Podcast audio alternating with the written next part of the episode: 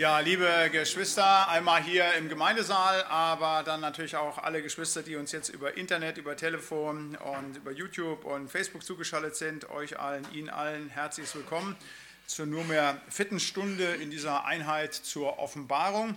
Wir werden heute dann auch in der vierten Stunde mit dem vierten Kapitel weitermachen. Ganz gigantisches Kapitel halt. Also ach, vielleicht so mit den letzten beiden Kapiteln der Offenbarung das größte, stärkste und wunderbarste, was uns da gezeigt wird bei dem vielen Wunderbaren halt. Also was ganz Besonderes, auf das wir uns freuen dürfen.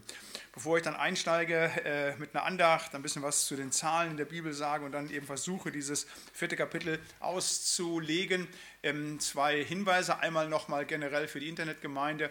Wenn Sie mögen, bekommen Sie gerne einen Tag vorher oder am Mittwochmorgen ähm, die Skripte auch zugeschickt. Man kann es natürlich auch am äh, Computer mitlesen auf unserer Homepage, aber wer sie gerne zugeschickt haben möchte, einfach ähm, Hinweis geben an unsere Sekretärin, Frau Gessler, die schickt Ihnen die dann zu. Das ist das eine. Das andere, das zweite, vielleicht nochmal an dieser Stelle ein Hinweis, hätte ich eigentlich schon in der ersten Stunde geben können und geben sollen halt. Also für diejenigen unter euch und Ihnen, die das ein bisschen vertiefender noch einfach äh, machen wollen, dass die Beschäftigung mit der Offenbarung, ähm, zwei Literaturhinweise, zwei ganz hervorragende Kommentare ähm, zur Offenbarung, das will ich jetzt nicht über andere Kommentare sagen, aber zwei, die wirklich sehr, sehr stark sind halt. Einmal Adolf Pohl, Offenbarung des Johannes, das ist im Rahmen der Wuppertaler Studienbibel. Also die lohnt sich sowieso für einen gestandenen Christen. Also wenn ihr mal so 190 Euro über habt, das kostet, glaube ich, die gesamte, ist so ein Berg Bücher dann, aber da ist man dann wirklich äh, sehr gut aufgestellt halt. Das ist gute biblische Wissenschaft, äh, aber ähm, eben klar auch dem Herrn dienend. Also da ist auch dieses Buch eben Adolf Pohl, ähm, Offenbarung des Johannes. Und ein Stück weit ein zweites Buch als Literaturhinweis, ähm, ein Stück weit eher ja, als Bibelarbeit angelegt sind Vorträge, auch schon ein bisschen älteres Buch halt, Karl Hartenstein, Der wiederkommende Herr. Ähm, ganz starke Auslegung auch der Kapitel für Kapitel vorgegangen ist, also wunderbare, aber auch tieftheologische Vorträge. Diese beiden Bücher einfach zur Empfehlung, wenn man, wie gesagt, sich nochmal vertiefender mit der Offenbarung dann auseinandersetzen möchte. Wir wollen beginnen mit einer Andacht, mit einem Vers aus diesem wunderbaren vierten Kapitel. Und da habe ich uns den zweiten Vers mitgebracht und da heißt es, und siehe, ein Thron stand im Himmel und auf dem Thron saß einer. Ich lese es noch einmal, und siehe, ein Thron stand im Himmel und auf dem Thron saß einer. Amen. Wir wollen kurz stille werden und beten. Herr lieber Herr Heiland, wir wollen dir Dank sagen, dass wir uns heute Abend unter deinem heiligen und lebendigen Wort versammeln dürfen. Dank sagen für dieses gewaltige, gigantische vierte Kapitel des Buches der Offenbarung. Wir wollen dich bitten, dass du es uns jetzt auslegst, dass du es uns einfach eröffnest, sowohl jetzt in Andacht, aber auch nachher in der Wortbetrachtung, dass das gelingt und geschieht. Dazu brauchen wir deine Hilfe, deinen Geist und darum wollen wir dich bitten, Herr, segne du selber das Reden und das Hören deines heiligen und lebendigen Wortes an uns allen. Amen habe diese Andacht überschrieben über den Thron Gottes, weil es eben nicht nur hier in diesem Vers, sondern auch in dem ganzen Kapitel immer wieder eben um den Thron Gottes geht dort im Himmel und um all das, was um den Thron herum passiert. Und ich möchte einführen in dieser Andacht äh, einiges über eben den Thron Gottes sagen. Fünf Dinge. Das erste, auf dem Thron Gottes sitzt der Vater mit dem Sohn. Und wenn man jetzt diesen Vers liest, Offenbarung 4,2 sagt man, aber da heißt es doch, auf dem Thron saß einer. Aber wenn man dann das Buch als, der Offenbarung als Ganzes liest, dann weiß man, dass auf dem Thron immer wieder Gott sitzt und das Lamm sitzt. Deshalb habe ich das überschrieben, auf dem Thron sitzt der Vater mit dem Sohn. Also Offenbarung 7,17 heißt es, das Lamm mitten auf dem Thron wird sie weiden und leiten zu den Quellen des lebendigen Wassers. Oder Offenbarung 22,1 heißt es dann, äh, auf dem Thron Gottes und des Lammes. Also da wird der Thron beiden zugeordnet, dem Thron und dem Lamm. Und es sitzt ja nur einer da und wir wissen natürlich, das hat von der Dreieinigkeit Gottes zu tun, dass er eben Vater, Sohn und Heiliger Geist ist aber in der Offenbarung wird das immer wieder klar und deutlich gesagt, eben auf dem Thron sitzt eben der Vater mit dem Sohn, der Vater und das Lamm, Gott und das Lamm halt. Das ist immer wieder ganz, ganz wichtig, dass das, was vermeintlich für uns so klar ist, aber doch ganz entscheidend ist für die Theologie, dass wir wissen einfach, Jesus, der lebendige Gott, ist der eine Gott, sie sind ein Gott, aber es sind natürlich trotzdem in den Personen drei unterschiedliche, Vater, Sohn und Heilige Geist. Und das wichtige Thema, das spielt eben auch in der Offenbarung, in diesen Zentralstellen eine Rolle, wie eben hier, wo eine ganz besondere Gottesschau ist, halt, wie sie kaum tiefer in der Bibel ist. Deshalb habe ich gerade so geschwärmt, eben auch von diesem vierten Kapitel halt. Also es gibt ja nun so viele, ich glaube knapp 1100 Kapitel in der Bibel halt, aber kaum eins, das so stark ist, einfach wie das vierte Kapitel hier, ich sage nochmal vielleicht Offenbarung 21, 22, wo man eben wirklich in den Himmel gucken kann und wo man einen Einblick in die himmlische Herrlichkeit bedeutet, so wie bekommt, so wie Jesaja 6 etwa halt, also es ist ganz stark. Und da ist ganz klar, dass das eben auch bei dieser ja wunderbaren Himmelsschau, bei dieser Thronschau deutlich wird für Johannes, was er uns überliefert im Heiligen Geist eben, dass auf dem Thron eben der Vater mit dem Sohn sitzt, Gott und das Lamm und dass die beiden eins sitzen. Das ist das erste über den Thron Gottes. Ein zweites über den Thron Gottes. Vom Thron Gottes her wird regiert. Ähm, ich mache jetzt hier bei diesen fünf Punkten keine Angaben dazu, äh, wie genau dieser Thron beschaffen ist, also aus welchem Material und wie man ihn sich vorstellen könnte. Am Ende hätte ich hier noch eine Zeichnung, das kann ich nicht, weil die Bibel da nichts Genaues darüber sagt halt. Aber was sie sagt, ist eben, was von diesem Thron aus passiert, den wir eines Tages dann sehen werden, wenn wir auch in der himmlischen Herrlichkeit sind, nämlich von diesem Thron her wird regiert.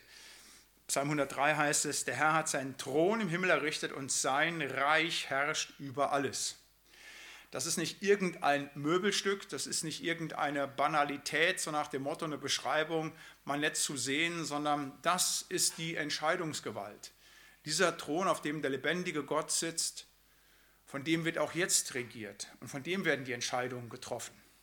Über alles, was gewesen ist, was noch sein wird und was auch heute ist. Und äh, wenn wir uns mit politischen Themen beschäftigen, also äh, ob das jetzt der Krieg in der Ukraine ist, was da passiert in diesem Jahr und vielleicht im nächsten Jahr, keine Ahnung, das wird nicht in Moskau, nicht in Kiew entschieden, auch nicht in Washington und schon gar nicht in Berlin, am Thron Gottes, der den Kriegen steuert in aller Welt. Da wird alles gesteuert und nicht nur im Großen, sondern auch für unser Leben. Das dürfen wir wissen. Es wird regiert. Sein Reich herrscht über alles. Auch wenn wir manches nicht verstehen und manchmal meinen, ja, dieser Gott hat sich ja zurückgezogen halt. Oder wie die Atheisten dann spöttisch sagen, es gibt gar keinen Gott, das ist alles Zufälligkeiten und wir kleinen Menschen müssten das machen. Nein, es gibt einen Gott, der regiert. Und von diesem Thron, von dem hier die Rede ist, eben nicht nur ein Möbelstück, sondern das ist die Zentrale, von der aus der lebendige Gott in alle Bereiche rein regiert hat und von denen er herrscht. Ein drittes, über diesen Thron, von dem Thron Gottes aus wird alles gesehen. Psalm 11 heißt es im Vers 4, der Herr in seinem heiligen Tempel, des Herrn Thron ist im Himmel. Seine Augen sehen herab, seine Blicke prüfen die Menschenkinder. Wir können jetzt, heute, diesen Thron nicht sehen. Wir können gleich hören, was äh, der Evangelist Johannes sehen durfte, wie er den mitbekommen hat, den Thron Gottes. Aber von diesem Thron aus sieht der lebendige Gott alle Menschenkinder, alle acht Milliarden Geschöpfe, die derzeit leben. Und er sieht uns jetzt auch hier, wie wir hier versammelt sind, in seinem Namen. Er sieht uns. Und er weiß um diejenigen, die zu ihm gehören, er weiß auch um diejenigen, die gegen ihn stehen. Und es ist eine wahnsinnige Bedeutung, die dieses Wort hat, Psalm 11, Vers 4, dass er alle Menschenkinder sieht und dass er sie auch prüft. Es ist ja einmal tröstend, dass wir wissen, der Gott, der auf Golgatha sein Leben für uns gelassen hat, der sieht uns. Aber er sieht natürlich nicht nur unsere Probleme und Schwierigkeiten, bei denen er uns hilft, all unsere Sorgen, die wir auf ihn werfen dürfen, er sieht uns auch in all dem, was nicht in Ordnung ist. Das müssen wir wieder wissen halt. Wir mögen es vor der Ehefrau, wir mögen es vor unserem Arbeitgeber, wir mögen es vor unseren Kindern verbergen können halt nicht aber nicht vor ihm, vor dem lebendigen Gott, nicht mit dem, was wir aktiv tun und nicht vor dem, was wir in unserem Herzen denken halt. Der lebendige Gott sieht alles und zwar von seinem Thron aus. Und da kommen wir zu einem vierten. Vor diesem seinen Thron, da gilt nur seine Gerechtigkeit. Psalm 89, Vers 15 heißt es, Gerechtigkeit und Gericht sind deines Thrones Stütze. Genauso wortgleich heißt es im Wochenpsalm für diese Woche, ist Psalm 97, heißt genauso im Vers 2, Gerechtigkeit und Gericht sind deines Thrones Stütze halt. Das ist das, was vor dem Thron gilt. Seine Gerechtigkeit. Das ist das Wunderbare. Um vor dem Thron eines Tages stehen zu dürfen und Bestand zu haben, Dazu brauchen wir die Gerechtigkeit, die der erwirkt hat, der auf dem Thron sitzt, nämlich das Lamm Gottes halt. Das ist das, wovon die Offenbarung immer wieder dann auch kündet, halt zu sagen, die ihr unter dem Blut des Lammes seht, die ihr die Kleider weiß gewaschen bekommen habt, halt, ihr seid eben gerechtfertigt und dürft deshalb vor dem Thron stehen, habt deshalb auch Bestand. Gerechtigkeit ist die Stütze seines Thrones halt. Er ist der Gott aller Gerechtigkeit, der natürlich dadurch auch uns die Gerechtigkeit zuwendet, wenn wir an ihn glauben, weil er die Gerechtigkeit auf Golgatha eben erbracht hat für uns. Und vor diesem Thron wird eines Tages auch das Gericht gehalten. Davon spricht die Offenbarung, das ist der fünfte Punkt im 21. Kapitel. Und ich sah die Toten, groß und klein, stehen vor dem Thron. Bücher wurden aufgetan oder ein anderes Buch wurde aufgetan, welches ist das Buch des Lebens. Und die Toten wurden gerichtet nach dem, was in den Büchern geschrieben ist, nach ihren Werken. Da sind wir Gott sei Dank nicht dabei bei der zweiten Auferstehung. Wir sind ja bei der ersten Auferstehung dabei, wir, die wir jetzt schon reingewaschen sind durch das Blut des Heilandes Jesus Christus halt. Aber von diesem Thron wird eben ausgehend das Gericht gehalten halt. Und da müssen sich alle Menschen vor dann verantworten, ob sie diesen Gott angenommen haben oder nicht angenommen haben, ob sie an ihn geglaubt haben oder nicht geglaubt haben. Niemand kommt am Thron des allmächtigen Gottes vorbei. Das ist etwas ganz, ganz, ganz Wichtiges und Zentrales. Das ist etwas ganz, ganz Hohes. Wir können es gar nicht überschätzen. Diese Welt, die wird ja eines Tages zu Ende gehen. Diese Kirche und eure Häuser, eure Gärten hat alles gar keinen Bestand. Aber der Thron des Allmächtigen, der besteht in aller Ewigkeit und vor dem wir uns eines Tages zu verantworten haben. Und diesen Thron, wie gesagt, den durfte und darf der Evangelist Johannes sehen, dieser Thron, der eben im Himmel stand. Und da möchte ich nochmal diese fünf Punkte zum Thron Gottes wiederholen. Erstens, auf dem Thron sitzt der Vater mit dem Sohn. Zweitens, von dem Thron Gottes her wird regiert. Drittens, von dem Thron Gottes aus wird alles gesehen. Viertens, von dem Thron Gottes gilt nur seine Gerechtigkeit. Und fünftens, vor dem Thron Gottes wird das Gericht gehalten. Amen. Wir wollen beten. Lieber Herr Heiland, wir wollen dir Dank sagen dafür, dass du uns noch einmal daran erinnert hast, dass du regierst, dass du auf dem Thron sitzt, Herr und dass das nicht irgendein weltlicher Stuhl ist, sondern dass es eben das Ewige ist, das Bleibende. Du bist der Regierende, du bist der Ewige, der König aller Könige, du bist der Herrscher, Herr, und wir beugen uns vor dir, wir geben dir die Ehre. Danke, dass du derjenige bist, der die Welt in seinen Händen hält und dass du uns auch in seinen Händen hältst, Herr. Wir wollen dir Dank sagen, dass du uns in deinem Wort immer wieder so vieles über dich offenbarst, Herr. Und danke, dass wir heute mit dem Evangelisten Johannes in dieser Bibelstunde ein Stück weit schauen dürfen, einfach auch in die Herrlichkeit, das, was uns eines Tages erwartet. Und wir wollen dich bitten, dass du das einfach uns groß werden lässt. So geben wir dir die Ehre, beten dich an, Herr. Amen. Ja, wir werden, wenn wir gleich das vierte Kapitel als Ganzes lesen, wieder mit einigen Zahlen konfrontiert werden. Das war schon bei den ersten drei Kapiteln so, dass immer wieder auch Zahlen eine Rolle gespielt haben. Ähm, manche Kapitel sind da intensiver, manchmal sind Zeitabschnitte, sind Namen benannt halt. Also die Zahlen spielen eine große Rolle, gerade auch im Buch der Offenbarung und haben immer wieder auch Leute ähm, dazu gebracht, darüber zu spekulieren, was sind denn jetzt die Bedeutungen dieser Zahlen, was steckt denn so drin. Ähm, ich sage das, ich halte mich da relativ zurück, ähm, ich werde das gleich auch tiefer noch erläutern, aber möchte trotzdem einfach nochmal einiges insgesamt sagen, so zu Zahlenmystik, ähm, zu eben dem, wie Zahlen verstanden werden in der Bibel, was man generelles und Grundlegendes sagen kann, also Sachen, auf die man sich verlassen kann, die man wirklich auch dann biblisch fundiert genauso auslegen kann. Ähm, wenn man dann Schritte weitergeht, ist es dann Interpretation, da muss man aufpassen. Ich habe das ja schon mal versucht zu erläutern, auch beim Buch der Offenbarung. Es gibt die Dinge, die man wirklich gesichert sagen kann. Aber wenn man dann anfängt zu spekulieren, dann wird es schwierig. Und wenn man dann daraus Theologien strickt, dann muss man sehr aufpassen. Wir wollen einfach ganz nüchtern auf das gucken, was es eben über die Zahlen gilt zu wissen und äh, dann einfach auch schauen, ja, lieber begrenzend sagen, ich weiß es nicht, könnte sein, aber nicht irgendwelche Dinge daraus ähm, ableiten. Ähm, lieber schweigen als irgendeine Zahlenmystik, Zahlenmagie da anstreiben und sonst irgendwas. Gerade wenn man die Kirchengeschichte guckt, dann kann man über viele, viele Auslegungen sehen, gerade zu den Zahlen der Bibel halt, also was es gewesen ist, die 144.000 oder ob es gewesen ist, die 666, all diese Dinge, wo Leute definitiv festgestellt hatten, das und das muss es sein und dann hat die Geschichte aber gezeigt, das war es dann doch nicht halt. Ne? Deshalb, wie gesagt, da immer auch ähm, vorsichtig bleiben und wie gesagt, Spekulationen tun uns nicht gut, wenn wir über das Reich Gottes nachdenken. Wir bleiben nüchtern bei der Bibel. Aber da wollen wir mal gucken, was die Bibel so sagt. Generell kann man sagen, dass der Bibel zwei Zahlensysteme zugrunde liegen. Das ist einmal das dezimalische, also Zehnersystem, Zahlensystem und das duodezimalische, also das Zwölfer-System halt. Ähm, wir kennen das ja auch ähm, aus unterschiedlichen Dingen halt im im englischen Bereich war ja sehr stark und sehr lange das Zwölfer-System auch, dann auch bei der Währung, bei diesen Dingen im Gebrauch halt. Äh, wir hier in Deutschland haben sehr stark das ähm, Zehner-System, wobei die Germanen, also quasi die Menschen, die vor uns hier irgendwann gelebt haben, so äh, nach Christi Geburt, die haben sehr stark auch mit dem Zwölfer-System gearbeitet. Auch wir kennen das noch so, also zum Beispiel das Dutzend, ist ja auch so ein Begriff halt, also das ist eben zwölf oder das Groß, das sind zwölf Dutzend.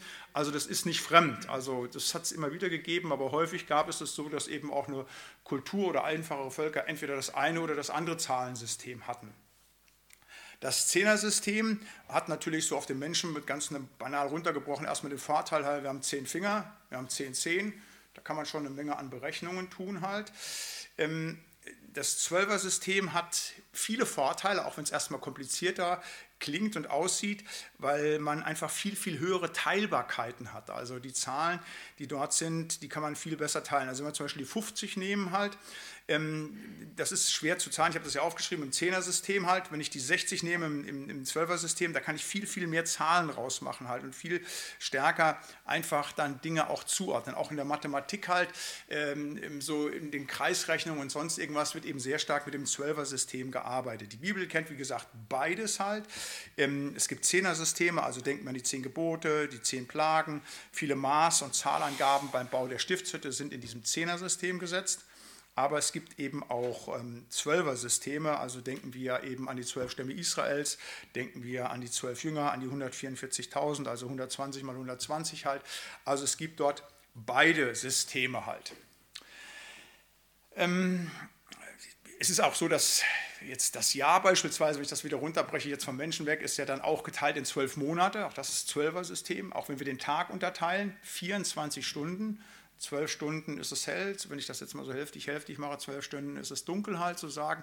Also auch da finden wir wirklich in der Natur, in Gottes Schöpfung halt auch diese Dinge, wie gesagt, angelegt, sowohl Zehner wie auch Zwölfer-System. Wichtig ist, dass man ähm, wahrnimmt, dass eben ähm, die Zahlen der, in der Antike, so muss man sagen, also die drei Sprachen der Antike, also Griechisch, Hebräisch, Latein, die kannten es so, dass Buchstaben sowohl als Zahlen verwandt wurden, aber auch Zahlen als Buchstaben. Also beides ist bekannt. Wir kennen das ja vielleicht so ein bisschen noch gerade aus dem Mathematikunterricht, zur fünfte, sechste Klasse, wenn dann so mit den römischen Zahlen, dann, dann L war 50, C war 100 halt, das musste man so ein bisschen rechnen halt mit all diesen Dingen halt. Das gibt es sowohl im Griechischen wie aber auch im Hebräischen halt.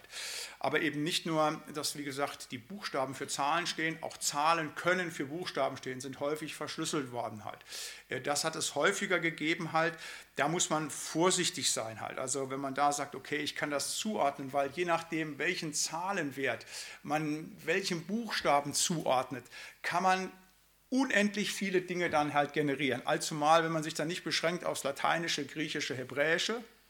Also Sie wissen ja, das ähm, Alte Testament ist auf Hebräisch geschrieben worden, das Neue auf Griechisch. Wenn ich dann auch noch die Sprache, in der ich lebe, dazu ziehe, das wird häufig bei Auslegungen gemacht halt, ja, da komme ich da kann ich alles auslegen. Also da muss ich nur ein bisschen geschickt im Rechnen und Schieben sein. Dann kann, also wenn Sie mal gucken, ich habe das hier bei der Zahl 6 einmal, das ist ja so die, die, die mysteriöse Zahl 666. Die 6 steht in der Bibel so für den Durchbrecher der Ordnung Gottes und wird auch gesagt, das ist die Zahl des Tieres halt und das ist dann auch sehr seltsam halt mit den Riesen, die gegen David stehen halt, gegen den Gesalbten Gottes, die haben sechs Finger und sechs Zehen. Also das sind so Hinweise zu sagen, hey, gegen Gottes Schöpfung stehen und eben auch die 666. Aber ich habe da so ein Beispiel mal angeführt, wie man einfach auch Dinge dann sich zurecht drehen kann, wenn man nur lange genug sucht.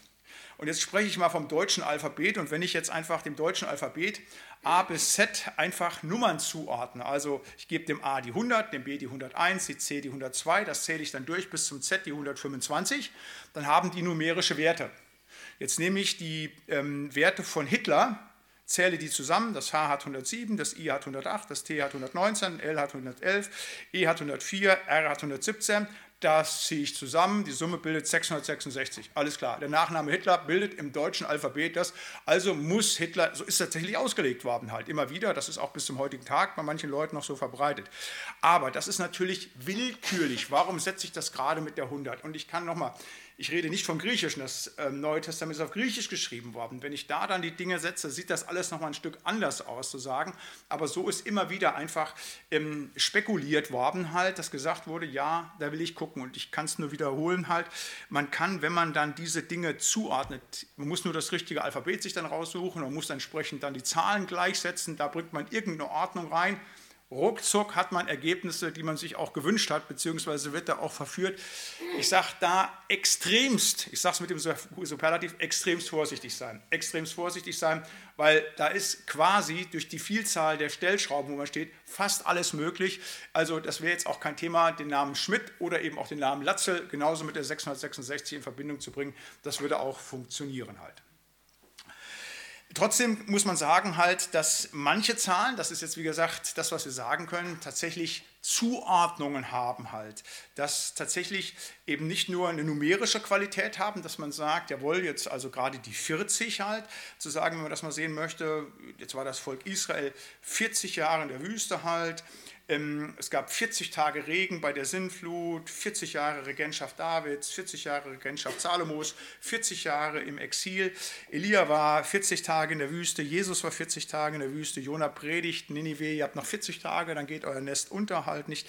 Es sind 40 Tage von der Auferstehung bis Himmelfahrt. Also das sind Dichtigkeiten, wo man sagen kann, dass es eben nicht nur willkürlich von Gott gesetzt, das sind keine Zufälle, sondern da hat eben die Zahl 40 die Bedeutung eines Abschlusses halt. Das ist ein Zeitabschnitt, wo man sagt, okay, Abschluss für eine Zeiteinheit, nach der etwas Neues anfängt halt. Das ist tatsächlich etwas, was die Bibel mit dieser Zahl macht, wo man eben sagt, okay, es ist nicht allein der numerische Wert, sondern diese Zahl hat eben auch eine innerliche theologische Bedeutung.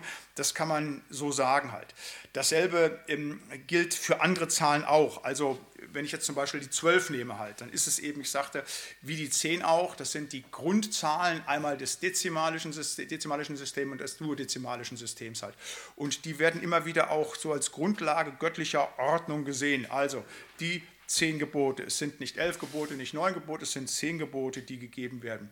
Immer auch dann, dass eine Einheit gebildet wird in der Vielzahl dessen, also die 70 Jünger nach Lukas 10 oder die 70 Ältesten nach 2. Mose 24 halt.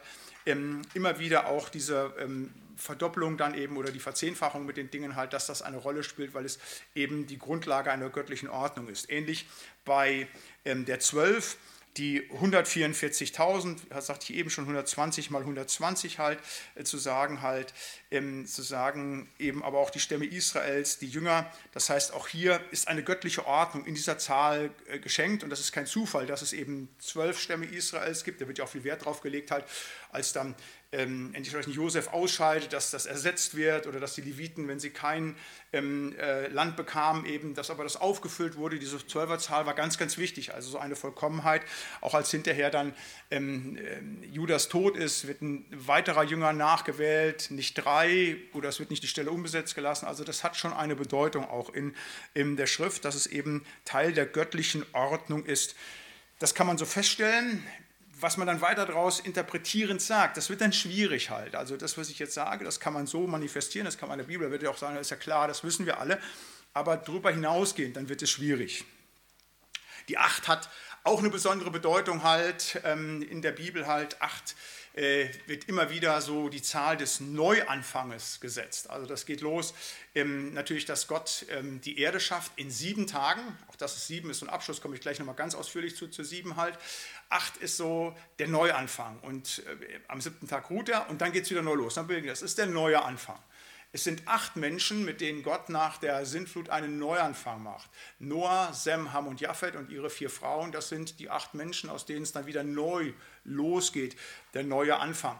Nach jüdischem Verständnis war ein Mensch erst dann geboren, wenn er beschnitten war. Und die Beschneidung erfolgte am achten Tag. Das ist übrigens, wir fragen uns aber, wir sagen immer, wir leben heute 2023 äh, nach Christi Geburt. Das ist nicht ganz richtig, weil wir zählen ja in diesem Zahlensystem vom 1.1.0 an. aber wir feiern ja unser jetzt vom liturgischen Kalender den 24.12. halt. Das ist ja acht Tage vorher. Warum? Weil das eben die jüdische Tradition ist. Tatsächlich geboren galt ein Kind erst am achten Tag, wenn es beschnitten war. Das war der Neuanfang halt zu sagen. Das hat sich in unsere Rechnung, das hätte man sagen können, ja, hätte man eigentlich am 24.12., das ist ja Christi Geburt. Ne? Nein, die ist acht Tage vorher, wo die Zeitrechnung tatsächlich beginnt. Das hat damit eben zu tun, dass dieses Verständnis der Bibel, dass eben da etwas Neues losgeht oder auch der Neuanfang, nachdem das mit Saul gekippt ist, das kennen Sie alle halt, nicht? da muss Isai seine sieben Söhne auflaufen lassen, ist keiner von denen, ja, wie sagt Samuel, ist da niemand mehr da, da, da gibt es auch noch einen kleinen Hirtenjungen, mein Achter, aber der ist ja so ein Mini, ja, lass den auch mal auflaufen und dann kommt der und dann wird der eben der Achte, das ist der Neuanfang im achten Sohn Isais, also das kann man auch wiederum sagen, ist die Zahl des Neuanfanges halt.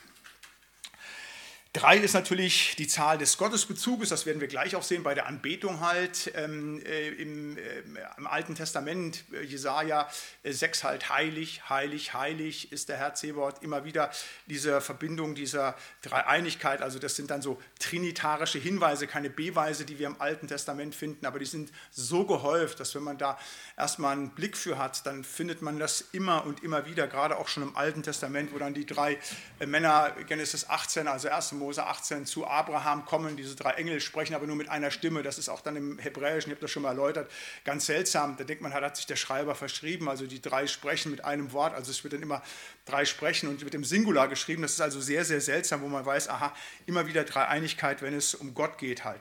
Eh, auch der Tempel äh, dreifach geteilt, Vorhof, Heiliges, Allerheiligstes halt. Auch der aaronitische Segen setzt ja dreimal mit an, der Herr, der Herr, der Herr halten, weil es eben ein dreifacher Gott ist, der uns dort segnet, Vater, Sohn und Heiliger Geist. Also da auch die drei eben ähm, äh, den ganz starken Gottesbezug. Die vier ähm, ist die Zahl der Vollkommenheit in der Welt, also dass etwas innerweltig ist, also die drei ist so eine Zahl wie die eins, die eben den Gottesbezug herstellt, während eben die vier die Vollkommenheit in der Welt darstellt, also die vier Enden der Welt halt, äh, die vier Winde, die vier Hauptarme des Stromes aus Eden, aber auch, das werden wir gleich lesen, Offenbarung 4, die vier lebendigen Wesen am Thron Gottes halt. Also das spielt immer wieder so auch eine innerweltliche Vollkommenheit. Also ich sage mal, das kann man so genau beobachtend sagen, so bezeugt es die Bibel mit all den Hintergründen. Ähm, man muss tatsächlich, ich wiederhole das nochmal, aufpassen, wenn man da jetzt Dinge zusammensetzt und nicht, dass ihr oder sie anfangen jetzt auch zu sagen, also ab sofort äh, regle ich so meine Dinge nur noch nach irgendeiner ähm, Ordnung, die ich in der Bibel erkannt habe. Also äh, was weiß ich jetzt, äh, äh, wenn ich jetzt äh, die 6 hätte halt nicht, also ein Haus ziehe ich nicht ein, wenn es die Nummer 6 hat oder eine Telefonnummer, die hinten mit 66 ändert, die will ich auch nicht haben halt. Ne? Ähm, und äh, also da muss man aufpassen, dass man da nicht irgendwie das gibt es tatsächlich sehr stark auch dann, auch gerade in der ähm, äh, jüdischen Kabbalistik, wo dann auch Zahlen überhöht werden halt und das geht dann so halb in so etwas ja, Magisches hinein, da muss man sehr aufpassen halt nochmal, das sind dann Fehlentwicklungen halt, den wollen wir uns auch nicht hingeben aber wir dürfen das wahrnehmen, was gesagt wird und tatsächlich spielen die Zahlen äh, eine Rolle eben auch in der Offenbarung. Das muss man eben wissen mit diesem Hintergrund. Es gibt sicherlich noch einiges mehr dazu zu sagen halt aber eben auch nicht überhöhen. Eine besondere Zahl ist die Zahl 7. Ähm, ich habe jetzt so ein paar Zahlen einfach vorgestellt, einiges dazu gesagt, aber ganz besonders, hm, die 7 spielt eine große Rolle im Buch der Offenbarung. Wir haben da auch, als wir schon begonnen haben, damit uns beschäftigt, ja, an wen ist es adressiert? Eben an diese sieben Gemeinden. So ging es los. Und geschrieben wurde an die sieben Engel, die eben vor dem Thron Gottes sind, mit den sieben Geistern. All das ist schon in den ersten drei Kapiteln aufgetreten halt. Und in der Offenbarung finden wir dann weitere Dinge. Also wir werden äh, die sieben Fackeln vor dem Thron Gottes halt, ähm, die sieben Posaunen, die sieben Siegel halt, die sieben Augen des Lammes, die sieben Zorneschalen halt. All das sind Dinge, die äh, in der Offenbarung beschrieben werden die mit Gott zu tun haben halt äh, und immer wieder eben diese Zahl aufweisen, sieben. Das kann kein Zufall sein und nicht nur beschränkt auf die Offenbarung, ähm, diese göttliche Zahl, die göttliche Vollkommenheit, sondern eben an vielen anderen Dingen. Also bei der Schöpfung sieben. Es sind sieben Tage, die genau beschrieben werden, in denen Gott die Erde geschaffen hat. Und ruhte am siebenten Tag und heiligte den siebenten Tag. Also dieser Tag hat noch eine ganz, ganz besondere Bedeutung halt. Da steckt ganz viel drin. Wir haben gerade mit den Konfirmanden haben wir die zehn Gebote auch nochmal besprochen halt oder haben sie besprochen jetzt. Die freuen sich, dass sie die zehn Gebote auswendig lernen dürfen. Die sind immer ganz begeistert, wenn sie in der Schule erzählen können, was sie hier alles lernen können, was sie alles machen. Und die anderen erzählen, wir machen gar nichts mehr zum Auswendiglernen halt. Also die sind immer dran. Wir haben in der letzten Stunde auch gerade über das Sabbatgebot gesprochen auch. Wie wichtig das ist, die Heiligung ist und dass das tatsächlich etwas ganz Bedeutsames vor dem lebendigen Gott ist, dass wir eben diesen Tag heiligen. Es ist der siebente Tag halt. Also ganz etwas Besonderes, wo Gott einen Segen drauf gelegt hat. Er hat geruht halt. Er selber hat geruht an diesem Tag etwas ganz, ganz, ganz, ganz Wichtiges halt. Aber auch viele Dinge dann im, ähm, im Kultus, im Glauben des Alten Bundes haben mit der Sieben zu tun. Also nicht nur der siebente Tag, auch das siebente Jahr, das Sabbatjahr halt, das gehalten wird oder bei der Entsühnung ähm, im, im, Tempelkult, halt im Tempelprozess, was dort gelaufen ist, halt zu sagen, wenn das Blut, wenn man beschränkt, ähm, den man besprengt, besprengt hat, Entschuldigung, den man besprengt hat mit dem Blut, dann ist es siebenmal gewesen, dass eben der besprengt wurde. Oder bei, wenn eine Reinigung von Gebäuden stattgefunden hatte, wenn da Aussatz oder sowas festgestellt wurde, immer das siebenmalige Besprengen. Oder bei der Geschichte vor Jericho halt, da blasen dann sieben Priester sieben Tage auf sieben Posaunen halt. Nee, also zu sagen, auch dieses Gerichtsankündigen, was dann passiert. Das sind keine Zufälle. Also das ist ja von Gott gegeben und Gott setzt dort einfach Ordnungen fest halt, die wir erstmal so einfach wahrnehmen und wissen, jawohl, das ist etwas ganz Besonderes, die sieben, eine ganz, ganz besondere Zahl. Auch dann im in der Verkündigung Jesu, also wenn er etwa davon spricht, ne, wie oft musst du denn vergeben, reicht siebenmal, da kommt schon Petrus dann reicht siebenmal, siebzigmal. Ähm, das ist das, was Jesus dann bringt, immer diese ähm, letztliche Zahl der Vollkommenheit. Und das, jetzt komme ich wieder zur Offenbarung zurück, halt, schlägt sich in eben den Dingen auch ähm, der Zählung der göttlichen Dinge nieder halt. Ich habe mal so drei Dinge noch mal ein bisschen weiter erläutert, die werden wir auch noch mal vertiefen natürlich besprechen. Ich reiße sie aber hier schon mal so ein bisschen an. Das sind die sieben Siegel, die sieben Posaunen und die sieben Zornesschalen. Die werden auch über weite Teile der Bibel dann in der Offenbarung beschrieben halt. Ähm, das werden wir dann sehen, wenn die Siegel geöffnet werden und das siebte Siegel kann nicht geöffnet werden. Das ist auch nochmal etwas ganz Besonderes halt nicht. Das Siegel ja etwas aus der rechtlichen Natur damals schon, das wie so eine Unterschrift war, aber das auch eine Beglaubigung gewesen ist halt. Und ähm, Dinge wurden geheim gehalten durch ein Siegel und wenn Siegel gebrochen werden, eben hier in der Offenbarung, dann wird eben Johannes etwas kundgetan, was tatsächlich passiert. Zukünftige Dinge darf man schauen, wie sie einfach werden halt. Aber eben auch das siebente Siegel, ein ganz besonderes ähm, äh, Siegel. Auch die Posaunen, äh, die dann geblasen werden, halt, äh, also die Posaunen sind jetzt nicht die Posaunen, die wir kennen, also so hier die Blechblasinstrumente, die man dann ziehen kann oder auch Ventilposaunen halt, sondern die Posaunen der damaligen Zeit, das sind entweder Widder- oder Kudu-Hörner gewesen halt, die entsprechend ähm, dann geblasen wurden halt, sind ursprünglich äh, Kriegsinstrumente gewesen, halt, mit denen man sich in der Schlacht verständigt hat. Da gab ja früher keine Handys. Und um dann Signale zu gehen, soll eine Truppe vorrücken, soll sie zurückgehen, halt, ne, soll man sich sammeln, all diese Dinge, die wurden eben über diese Hörner dann auch entsprechend dann weitergegeben. Aber die wurden eben auch im, ja, ähm, im, im Tempelkult, eben in dem ähm, in Opfer und in Festen Gottes halt, also beim Alassia angekündigt, wenn eben Dinge geblasen wurde auch das hatte dann zwar nichts Militärisches, aber es hat ja auch den Kampf mit dem Bösen zu tun, dass Sünde erlassen worden ist. Halt, auch dort haben dann eben die Posaunen ihren Klang gehabt. Und in der Endzeit das wird dann immer wieder in der Bibel äh, dann beschrieben, in der Offenbarung halt, dann werden, also nicht nur in der Offenbarung, also auch Matthäus 24, 1. Korinther 15, 1. Thessalonicher 4, wird immer wieder von, der, von den Blasen der Posaunen geredet. Das ist genau dann dieses Endzeitliche, das hat ja viel mit Kampf auch zu tun halt. Das, was dann kommen wird hier, das ist ja nicht irgendwie äh, ein wunderbares Ankommen unseres Herrn und Heilandes, sondern das hat ja mit unwahrscheinlichen Wehen, mit Teuerungen, mit Kriegen, mit Hunger, mit Zerstörung, das werden wir alles noch lesen, was passiert. Aber das sind eben dann die sieben Posaunen, die dann entsprechend Dinge auch dann entsprechend ankündigen halt, was dann passiert, bis hin dann, dass zum Ende hin die Gerichte in einer ganz furchtbaren Weise dann einfach vollstreckt werden mit den sieben Zornesschalen Gottes, die ausgegossen werden halt, wo auch dann ganz, ganz schlimme Dinge passieren in dieser Welt und obwohl es den Menschen passiert, kommen sie nicht zur Umkehr halt. Ähm, auch da wieder der Vollzug des Zornes Gottes eben mit sieben Zornesschalen halt auch wieder diese Zahl auch da wieder im, so ein Blick auch der Offenbarung ganz wichtig, wenn die Leute immer wieder sagen, ja, ach, das ist ja so, das kennt ihr und wissen Sie alle, ähm, wenn man mit Menschen aus der Welt spricht über Jesus Christus und er sagt, ja, der Gott des Neuen Testamentes, der ist doch so wunderbar, der ist ja nur so wie Lukas 10, die kennen nur die eine Geschichte, den barmherzigen Samariter halt, und dann sagt man, ja, der Gott des Alten Testamentes, der eben so furchtbar. Das ist eine schlimme Nazi-Ideologie, ne? das muss man sagen. Ganz schlimm von den deutschen Christen halt, so eine Diskreditierung, wenn man sagt, das Alte Testament gehört nur den Juden, das machen wir alle schlecht und das ist der Rachegott.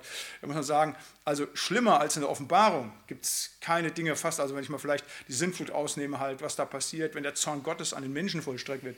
Und das ist das Zorn des Lammes halt, nicht vor dem die Menschen sich da verwöhnen. Das ist eben nicht zu sagen, Jesus hier so, ich sag mal so, Badelatschen tragend hier so durch die Welt laufen und sowas halt und friedfertig und alles. Und das ist unser Herr und Heiland, der hat sich auf Golgatha hinrichten lassen. Aber der wiederkommende, richtende Gott, der auf dem Thron sitzt, das Lamm, ist, hat einen furchtbaren Zorn halt, nicht vor dem die ganze Welt erzittern muss halt und der eben dann in den sieben Zorneschalen dann auch seine Vollendung findet. Da werden wir uns dann später hin zuwenden, aber weil wir ja versuchen, die Offenbarung jetzt mal als Ganzes durchzugehen, das wird noch ein bisschen dauern, bis wir dann hier so, ich sag mal so 15., 16., 17. Kapitel ankommen, wo dann das mit den Zorneschalen beschrieben ist halt. Deshalb das hier auch nochmal kurz angerissen. Aber da eben nochmal deutlich zu machen, da hat die sieben eine ganz, ganz besondere Zahl eben in der Offenbarung. Wir werden das jetzt auch gleich bei dem Text sehen. Auch da ist einmal die Zahl 7 auch dann aufgeführt. Ähm, das begegnet immer wieder. Deshalb wollte ich an der Stelle das nochmal so ein bisschen erläuternd sagen. Halt nochmal abschließend dazu. Ja, den Zahlen liegen Bedeutungen inne und wir können diese Zahlen dann auch zuordnen. Wir können gewisse Dinge biblisch zuverlässig sagen, müssen aber aufpassen, wenn wir irgendwie über das, was die Bibel hergibt, tatsächlich dann spekulierend oder wild interpretierend Dinge dann zuordnen halt oder da dann irgendwelche Verbindungen herstellen. Da ist wirklich allergrößte Vorsicht angesagt. So, jetzt kommen wir zu diesem von mir angekündigten gigantischen, großartigen Kapitel. Noch einmal, äh, jedes Kapitel der Bibel ist fantastisch und großartig. Wer bin ich, der ich das zu zertifizieren und zu beurteilen hätte? Aber das, was hier inhaltlich gebracht wird, das ist schon noch einmal eine ganz besondere Qualität. Also ich habe auch immer schon gesagt, ich freue mich immer so an den Namenslisten. Also da haben wir ja auch schon drüber gesprochen, über Nehemiah oder im Buch Chronik, was da alles an Theologie drin steckt, das ist Wahnsinn, man muss manchmal tief graben. Aber hier haben wir ein Kapitel, da muss man nicht graben, da schlägt ein jeder zweite Satz einfach so halb in Ohnmacht, würde ich beinahe sagen. So gigantisch ist das, worum es einfach hier geht. Ähm, das ist eben nicht eine zwischenmenschliche Erzählung, von denen es eben auch in der Bibel so viel gibt, wo die menschlichen Verfehlungen sind, wie der Judah mit der Tamar den Ehebruch begeht oder David mit Bathsheba, halt so Sachen, all diese Dinge, wie Sünden vor Augen gestellt wird. Hier werfen wir einen Blick in den Himmel selber rein. Mit Johannes natürlich. Wir können es ja nicht selber sehen, aber er hat es gesehen, das, was er da offenbart bekommt. Aber das, was wir hier gezeigt bekommen, hat nochmal eine Tiefe und etwas ganz, ganz Besonderes einfach dessen, was wir hier sehen können. Deshalb ist das ein ganz großartiges, fantastisches Kapitel und das wollen wir einfach angucken, diese elf Verse, die hier gegeben und geschenkt sind. Da schreibt er sehr Johannes voll des Heiligen Geistes. Danach sah ich und siehe, eine Tür war aufgetan im Himmel. Und die erste Stimme, die ich mit mir hatte reden hören, wie eine Posaune, die sprach, steig herauf, ich will dir zeigen, was nach diesem geschehen soll. Alsbald wurde ich vom Geist ergriffen. Und siehe, ein Thron stand im Himmel, und auf dem Thron saß einer. Und der da saß, war anzusehen wie der Stein Jaspis und Sarda. Und ein Regenbogen war um den Thron, anzusehen wie ein Smaragd. Und um den Thron waren 24 Throne, und auf den Thronen saßen 24 Älteste, mit weißen Kleidern angetan und hatten auf ihren Häuptern goldene Kronen. Und von dem Thron gingen aus Blitze, Stimmen und Donner. Und sieben Fackeln mit Feuer brannten vor dem Thron. Das sind die sieben Geister Gottes.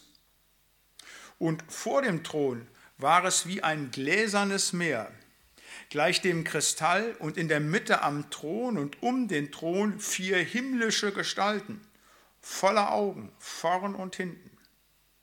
Und die erste Gestalt war gleich einem Löwen und die zweite Gestalt war gleich einem Stier. Und die dritte Gestalt hatte ein Antlitz wie ein Mensch und die vierte Gestalt war gleich einem fliegenden Adler. Und eine jede der vier Gestalten hatte sechs Flügel und sie waren außen und innen voller Augen und sie hatten keine Ruhe Tag und Nacht und sprachen, heilig, heilig, heilig ist Gott der Herr, der Allmächtige, der da war und der da ist und der da kommt. Und wenn die Gestalten Preis und Ehre und Dank gaben dem, der auf dem Thron saß, der da lebt von Ewigkeit zu Ewigkeit, fielen die 24 Ältesten nieder vor dem, der auf dem Thron saß, und beteten den an, der da lebt von Ewigkeit zu Ewigkeit. Und legten ihre Kronen nieder vor dem Thron und sprachen, Herr unser Gott, du bist würdig zu nehmen Preis und Ehre und Kraft, denn du hast alle Dinge geschaffen und durch deinen Willen waren sie und wurden sie geschaffen. Wir wollen uns versuchen, diesen Text anzunähern und ein Stück weit zu erschließen. Ich sage bewusst ein Stück weit. Am Ende der Stunde werden Sie und ihr sicherlich sagen, ja, das hat er nicht gesagt, das hat er nicht gesagt. Das ist tatsächlich so diesem gewaltigen Text wird man nicht dann in so 20 Minuten gerecht. Wir wollen aber versuchen, so die ein oder andere Bresche vielleicht hineinzubringen und zu schlagen, um uns dem anzunähern mit dem, was hier einfach beschrieben steht, beziehungsweise mit dem, was mir wichtig geworden ist, beziehungsweise was ich denke, was auch für euch und Sie wichtig sein könnte. Da ist das erste Schlaglicht, was ich setzen möchte, ist der aufgetane Himmel. Da heißt es, danach sah ich und siehe, eine Tür war aufgetan im Himmel. Hier möchte ich nochmal sagen, ganz wichtig auch generell bei der Auslegung der Bibel, Bibel immer als Ganzes sehen. Nie jetzt isoliert, man muss immer schauen, ähm, wenn man Texte auslegt. Jetzt gerade auch hier bei diesem vierten Kapitel ist ganz deutlich, das schließt an das dritte Kapitel an. Und wenn wir von Kapiteln sprechen, möchte ich auch noch darauf hinweisen, die Kapitel sind nicht im Urtext. Da haben wir einen Fließtext. Da ist es einfach nur irgendwann Mittelalter entschieden worden, wir machen hier, ist festgelegt worden, wir machen Kapitelaufteilung, damit man sich überhaupt orientieren kann. Wenn ich dann, das könnt ihr euch vorstellen, 22 Kapitel hat die Offenbarung, das als ganzen Brief habe, durchgängig geschrieben, und so ist das in dem Urtext, zu sagen im Griechischen halt, dann ist das sehr schwer, das auch zuzuordnen. Dann hat man irgendwann Kapitel gemacht, hat irgendwann Versangaben, damit man sich überhaupt orientieren kann. Das ist einfach sehr wichtig, auch fürs Studium, auch um Dinge wiederzufinden halt. Aber die sind nicht originär tatsächlich im Urtext. Das heißt, also Johannes ist nicht hingegangen und hat so wie wir, wenn wir bisschen ähm, äh, organisierter sind, Dinge abgelegt und geschrieben unter dem, unter dem und dem, sondern zu sagen, das ist ein Fließtext und der schließt an, gerade hier, an das, was unmittelbar zuvor ist. Wir hatten ja vorher die sieben Gemeinden benannt halt. Da gab es ja diese Kritik an die Gemeinden, aber auch das Lob für die Gemeinde. Und die letzte Gemeinde, die entsprechend dann bei den sieben Sendschreiben dann benannt wurde, war die Gemeinde Laodicea. Und da heißt es im Vers 20, siehe, ich stehe vor der Tür und klopfe an. Wenn jemand meine Stimme hören wird und die Tür auftun, dann werde ich hineingehen und das Abendmahl mit ihm halten und er mit mir. Ähm, das war das Wort, das Verheißungswort auch an die Gemeinde in Laodicea halt zu sagen, diese Verheißung zu sagen, wenn man überwindet und wenn die dabei bleiben halt, nicht das, wenn sie dann auftun, wenn Jesus anklopft. Aber dieses Motiv der Tür wird dann eben tatsächlich ähm, drei Verse weiter direkt wieder aufgenommen, eben hier, dass hier noch eine ganz andere Tür aufgetan ist, eben wenn ich Jesus in mein Leben hineinlasse, wenn er in mein Herz kommt, dass ich dann tatsächlich die Tür zum Himmel aufgetan sehen darf. Das, was hier natürlich ähm, Johannes bekommen hat, das ist ihm geschenkt. Nachfolger Jesu, ganz besonderer Apostel, da müssen wir gar nicht drüber reden. Aber letztlich gilt es uns auch, die wir unsere Herzenstür dem Heiland geöffnet haben. Wenn wir das gemacht haben, geht für uns eine ganz andere Tür auf. Und zwar nicht in dem Moment, dass wir das jetzt schon sehen dürfen, wir kriegen es nur mittel, aber das werden wir dann eines Tages sehen, dass wir diesen Thron sehen werden und all dessen teilhaftig werden, was hier eben geschrieben ist. Diese aufgetane Tür ist auch ein Motiv, ähm, der aufgetane Himmel, ähm, ähm, die wir in der Bibel häufiger finden, dass der Himmel aufgetan ist. Also einmal ganz zentral ähm, bei der Taufe Jesu halt. Also dann kommt ja der Geist auf Jesus und dann tut sich der Himmel auf. Auch das ist genau wieder dieser aufgetane Himmel. Oder bei Stephanus, als er gesteinigt wird, halt, zu sagen, in diesem Moment in der Nachfolge ist genau das, was ich gerade beschrieben habe. Er, der treu zu Jesus gestanden hat, äh, der ihn bezeugt hat und der jetzt das Martyrium erleiden muss, aber er darf den Himmel aufgetan sehen und das, was dann passiert, spielt dann gar nicht mehr so die Rolle, weil er von einer ganz anderen Wirklichkeit bestimmt wird. Und das dürfen wir eben auch wissen. Wenn wir Jesus in unsere Herzenstür hineingenommen haben, halt, dann ist für uns auch der Himmel aufgetan. Und das, was wir dann lesen jetzt gleich und das, was jetzt alles gekommen ist, was ich eben schon vorgetragen habe, das werden wir auch dann eines Tages miterleben. Ein zweites, das Ergreifen vom Geist. Da heißt es hier, Johannes wurde vom Geist ergriffen. Auch das ist ganz wichtig der hat jetzt hier nicht nur schlecht geträumt, ich sage das mal so ein bisschen despektierlich, oder hat da irgendeine Halluzination gehabt, weil er irgendwelche Drogen sich zugefügt hätte, sondern zu sagen, alles, was er hier sieht, ist im Heiligen Geist geschehen, ist halt durch den Heiligen Geist ähm, geschenkt worden. Auch gerade und besonders diese Dinge, die eben übermenschlich und übernatürlich sind. Also es ist ja möglich zu sagen, ich habe eben erzählt, diese Geschichte zwischen David und Bathsheba, das konnte einer runterschreiben, ist gar kein Thema. Der das Samuel-Buch geschrieben hat, konnte diese Dinge berichten. Das ist zwischenmenschlich, das kann man berichten, das ist vor 3000 Jahren passiert. Aber auch das, was im Samuel-Buch steht, ist nicht eine Entscheidung gewesen, dass irgendeiner des jachwistischen Geschichtswerkes oder was die Theologen sagen, wer das denn geschrieben hätte, halt das runtergepinnt hätte, sondern die Bibel sagt eindeutig, 2. Petrus 1, getrieben vom Heiligen Geist haben Menschen im Namen Gottes geredet getrieben vom Heiligen Geist. Das heißt, sie sind ergriffen worden vom Heiligen Geist. Das ist keine Sache menschlicher Auslegung oder menschlicher äh, Erfindungen, sondern alles ist wortwörtlich halt verbal inspiriert. Getrieben vom Heiligen Geist haben Menschen im Heiligen Geist, im Namen Gottes geredet hat. Und auch eben hier, er wurde vom Geist ergriffen und das, der Heilige Geist, das heißt, Gott selber damit offenbart Johannes das, was hier passiert halt. Das ist etwas ganz, ganz, ganz, ganz Wichtiges und Zentrales, dass wir das wissen, hier können wir uns darauf verlassen, das kommt von Gott selber, was eben ähm, Johannes hier gesehen hat. Dieses Ergreifen vom Geist ist etwas, was auch dann beispielsweise über Saul passiert, gesagt wird, halt, der wird ja auch äh, 1 Samuel 10 ergriffen, da heißt es dann, ist er unter den Propheten, fragen die Leute halt, also wird auch vom Geist ergriffen, in Verzückung gebracht halt, zu sagen halt, äh, er verliert ihn leider, den Geist Gottes, er ist ja weg, er fällt ja ab halt, das ist das Problem halt, aber das ist das Entscheidende, dass das bei einem Menschen passiert, dass er auch vom Geist ergriffen wird, die geistliche Wiedergeburt erlebt halt, dass er zu Gott gehört halt und dass er all dessen teilhaftig wird, was wir hier letztlich sehen halt. Ein drittes Schlaglicht, die 24 Ältesten. Da sind wir wieder äh, bei diesem Thema der Zahlen. 24, das gehört jetzt zu diesem Zwölfer-System, eben 2 mal 12, 24 Älteste. Und da wird gesagt, und um den Thron waren 24 Throne und auf den Thronen saßen 24 Älteste. Also ähm, ihr und Sie habt ja gesehen, in diesem Kapitel geht es um den Thron. Das habe ich bei der Andacht ausgelegt, halt, was der Thron bedeutet so ein bisschen. Ähm, aber das ist nicht allein der Thron Gottes, sondern es gibt um den Thron Gottes weitere Throne. Und da sitzen 24 Älteste. Das berichtet jetzt die Bibel. Und jetzt können wir anfangen zu interpretieren und zu spekulieren. Wer sind denn diese 24 Ältesten halt? Ne? Das sagt die Bibel nicht. Manche Dinge haben sie erklärt halt mit den ähm, äh, sieben Geistern, mit, da wissen wir, was es ist, aber das bleibt offen ein Stück weit. Das sagt die Bibel.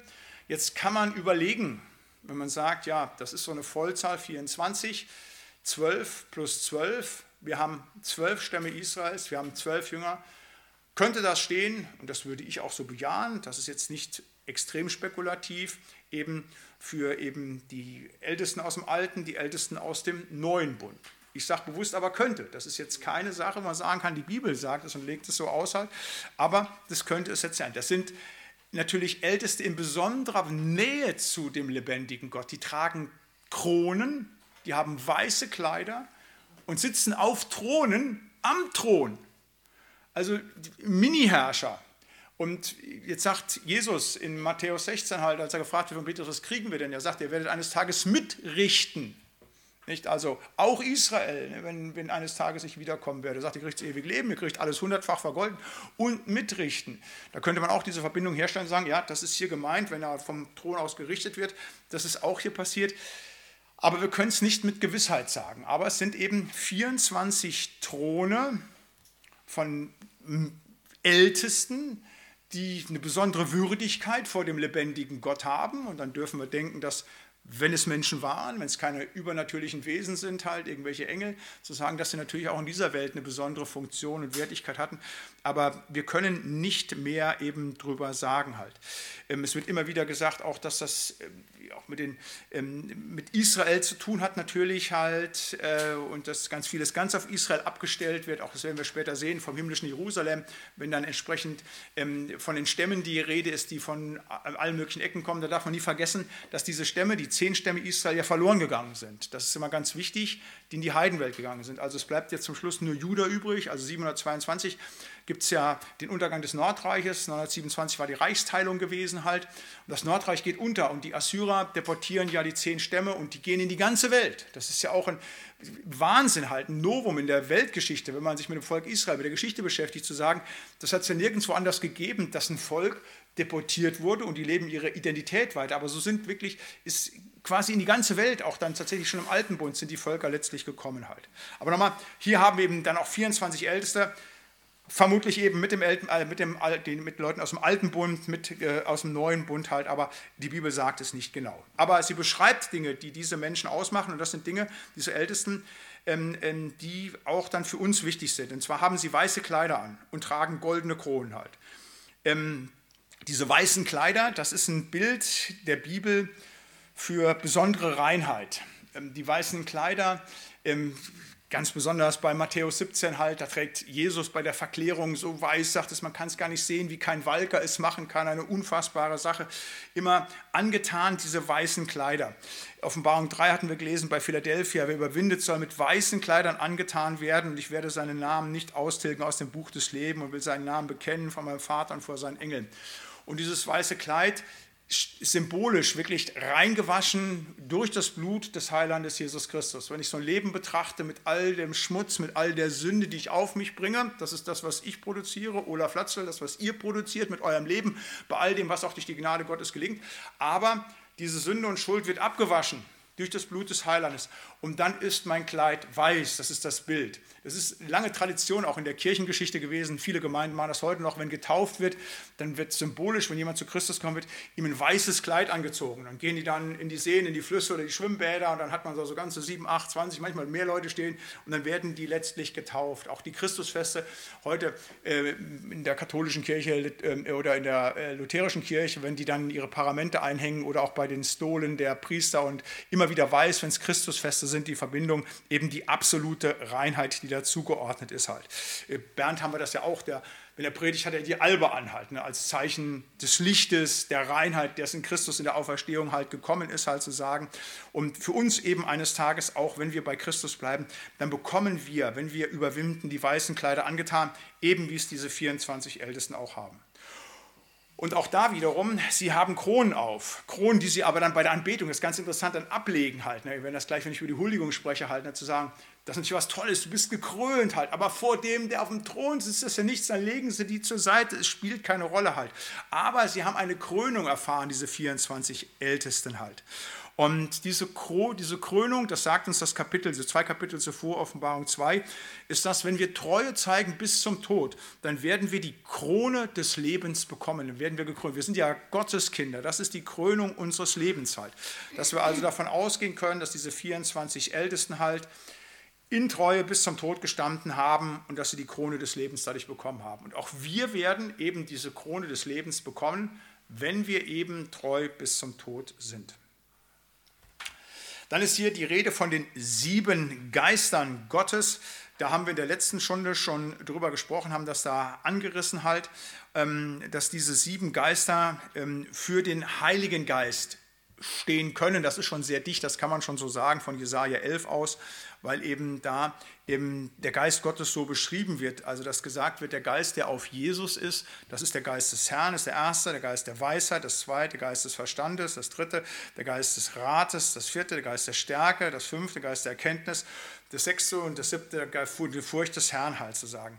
Und ähm, die sieben Fackeln, die dort brennen vor dem Thron, das sind die sieben Geister Gottes. Da sehen wir wieder, dass eben Vater, Sohn und Heiliger Geist im und am Thron sind. Halt auch hier haben wir wieder dann dieses Bild für die Dreieinigkeit Gottes, da eben im Heiligen Geist, dass das da drin ist. Wir werden das dann auch gleich sehen bei der Anbetung. Auch da wird wieder das Sanctus, das Heilig, Heilig, Heilig gesungen halt. Der dreieinige Gott, der auf dem Thron ist, halt der Vater, das Lamm und eben der Heilige Geist. Ein weiteres Schlaglicht ist das gläserne Meer. Das ist etwas, da können wir uns auch nur annähern. Was es genau ist, ist schwierig. Und vor dem Thron war es wie, das sagt schon, wie ein gläsernes Meer gleich dem Kristall. Ähm, Im Tempel, das wissen Sie sicher, gab es ein ehernes Meer halt. Also bevor man ins Heilige gab, da gab es ein großes Becken halt. Das war mehrere äh, Meter groß halt. Ich habe das mal aufgeschrieben hier in 1. Könige 7 halt. Und er machte das Meer, gegossen von einem Rand aus zum anderen 10 Ellen weit rundherum und 5 Ellen hoch und eine Schnur von 30 Ellen war das Maß ringsherum. Und um das Meer gingen Knoten an seinem Rand ringsherum, je 10 auf eine Ellen. Das hatte zwei Reihen Knoten die beim Guss mitgegossen waren. Es stand auf zwölf Rindern, von denen drei nach Norden gewandt waren, drei nach Westen, drei nach Süden, drei nach Osten. Und das Meer stand oben drauf und ihre Hinterteile waren alle nach innen gekehrt. Die Wanddicke des Meeres war eine Handbreite und ein Rand war wie der Rand eines Bechers, wie eine aufgegangene Linie und es gingen 2000 Eimer hinein. Das ist dieses ähm, Eherne Meer, das quasi zur Reinigung stand im Tempel. Wie tatsächlich gereinigt wurde, das kann man nicht genau sagen halt, aber das war wichtiger Bestandteil des ersten Tempels. So wollte Gott das haben, so ist das eben tatsächlich gebaut worden. Und jetzt ist, der Tempel war ja der Ort der Anwesenheit Gottes ähm, auf Erden. Und jetzt haben wir hier ähm, den Ort, wo Gott tatsächlich ist in der Herrlichkeit, im himmlischen Jerusalem. Und da ist ein gläsernes Meer, ist das etwas zur Reinigung? Ist das, das sagen manche Ausleger, das ist die ganze Weltgeschichte, durch die Gott alles sieht, was sich alles vor ihm ausbreitet. Da gibt es ganz viele Spekulationen zu, aber das wird nicht erläutert, was es ist. Da kann man sich denken, aber es wird nicht weiter gesagt. Für mich ist diese Verbindung zum Tempel, dass nur die Reinheit Bestand haben kann und dass vor Gott alles rein ist. Und diese Reinheit ist ja auch hier wieder, es war gläsern, es war wie ein Kristall, komplett rein. So was ist ja das ist ein Bild für die Reinheit ist, denke ich, das, was hier gemeint ist, aber dieses gläserne Meer, das ist eben vor dem Thron des Allmächtigen. Dann haben wir die vier Gestalten. Hier wieder die Vierzahl. Und um, mitten um Thron und um den Thron waren vier Gestalten voller Augen vorn und hinten. Also da sind nicht nur die 24 Ältesten, sondern da sind mit ihren Thronen, sondern das sind auch nochmal vier Gestalten halt. Und ähm, dann wird es beschrieben halt, na, also diese äh, vier Gestalten halt, ähm, äh, dass sie eben da sind, dass sie auch mit die Anbetung leisten. Und diese vier Gestalten sind immer wieder zugeordnet worden eben ähm, den vier Evangelien. Also die vier Angesichter, die, die wurden auch schon im Hesekiel-Buch, ich habe das ja aufgeschrieben, benannt, auch dass es dort ähm, in den Visionen Hesekiels vier Gestalten gab, bei Gott halt, Löwe, Stier, Adler, Mensch. Und ähm, diese vier äh, Bezeichnungen, Löwe, Stier, Adler, Mensch, die werden traditionell den vier Evangelisten zugeordnet. Auch das ist eine, ich sage jetzt mal, Interpretation. Die Bibel sagt es selber nicht, aber auch das ist ja etwas Bedeutsames. Wir haben vier Evangelien, viermal die Beschreibung des Lebens Jesu. Und dann ist, das ist dann zwar so ein bisschen steil, eben den Anfängen der Evangelien sind diese Dinge zugeordnet worden halt. Ähm, ähm, der Adler, der steht für das Johannesevangelium, der steht für, das, für den Logos halt, ne, für die Weisheit halt. Wissen, dass das mit der, am Anfang war das Wort, das Wort des Logos losgeht. Der Mensch steht für das Matthäusevangelium, das geht ja los mit dem Stammbaum. Der Stier steht vermeintlich für die äh, Geburtsgeschichte Jesu mit dem Stall eben, obwohl gar nicht in Lukas 2 vom Stall berichtet wird. Und das Markus-Evangelium beginnt mit der äh, Versuchung Jesu in der Wüste. In der Wüste ist der Löwe, deshalb werden diese einzelnen Symbole, also Markus dem Löwen, ähm, Stier Lukas, Adler dem Johannesevangelium und der Mensch eben dem Matthäusevangelium zugeordnet. Aber das ist eben traditionell dann auch in der Kirchengeschichte, das werden Sie häufig finden, auch gerade wenn Sie in lutherischen Kirchen sind und sowas mit den Zeichen halt, dass das zugeordnet ist. Übrigens auch in unserer Kirche, in der Martini-Kirche. Wir sind ja nun reformiert, obwohl wir hinten diese äh, Bilder da von Frau Stein gehabt, mit denen ich ja nicht so viel Freudigkeit habe, aber die vier Gestalten, die finden wir draußen auf unserer Kirchtür.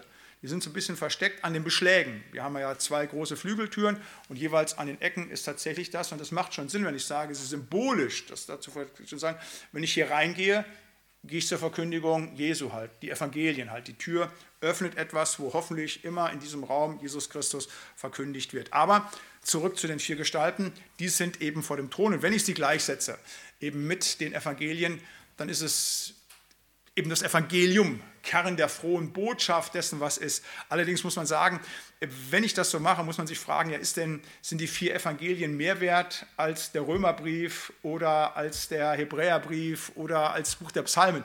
Das ist dann auch wieder so eine Wertung. Ich sage nochmal, das ist traditionell in der Kirchengeschichte, ist es immer so ausgelegt, war sehr häufig ausgelegt worden, hat auch gerade in der christlichen Kunst viel ähm, Adaption gefunden, aber ähm, die Bibel sagt es als solches nicht, aber beschreibt eben, dass die vier Gestalten dort sind. Ein neuntes Schlaglicht ist das Sanctus. Also Sanctus ist ein Begriff aus der Liturgie, also die Frage, wie Gottesdienste gestaltet werden halt.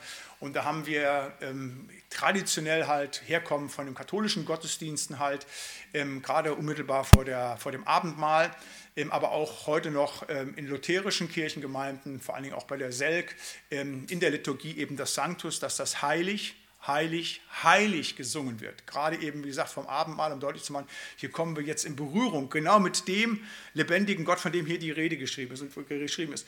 Und das ist das, was ja auch in Jesaja 6 getan wird, dass eben das gesungen wird.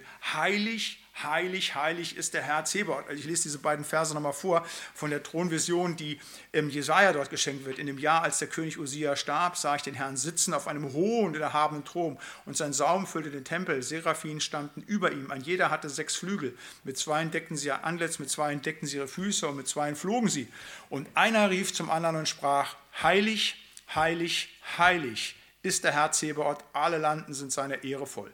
Und genauso auch hier hier wird gesungen eben auch, heilig, heilig ist Gott der Herr, der Allmächtige, der da war und der da ist und der da sein wird. Auch hier wieder dieses Dreifach heilig zu singen. Auch hier wieder dieser trinitarische Hinweis zu sagen, Vater, Sohn und Heiliger Geist, die auf dem Thron angebetet werden. Und das ist das, was dort jetzt passiert, in diesem Moment, was vor allen Zeiten passiert und alle Ewigkeit passiert, wo wir eines Tages, wenn wir im Heiland bleiben, auch mit einstimmen werden, halt eben genau in diesen Lobpreis des lebendigen Gottes, dass wir ihn huldigen und dass wir ihm Ehre geben. Und da komme ich zum letzten Schlaglicht, das ist nämlich genau das, was dann vor dem Thron passiert.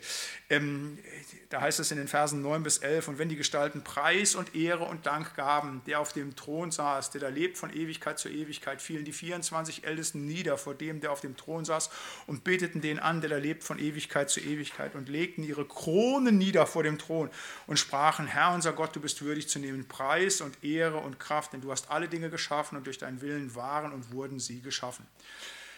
Preis, Ehre und Dank, das, wird am, das passiert am Thron Gottes und das ist das, was die 24 Ältesten da tun, was die ähm, vier Gestalten tun, was die Engel tun, zur Ehre des lebendigen Gottes, ihm eben die Ehre, Preis und Dank geben. Und das ist etwas ganz Wichtiges auch für uns, diese Huldigung.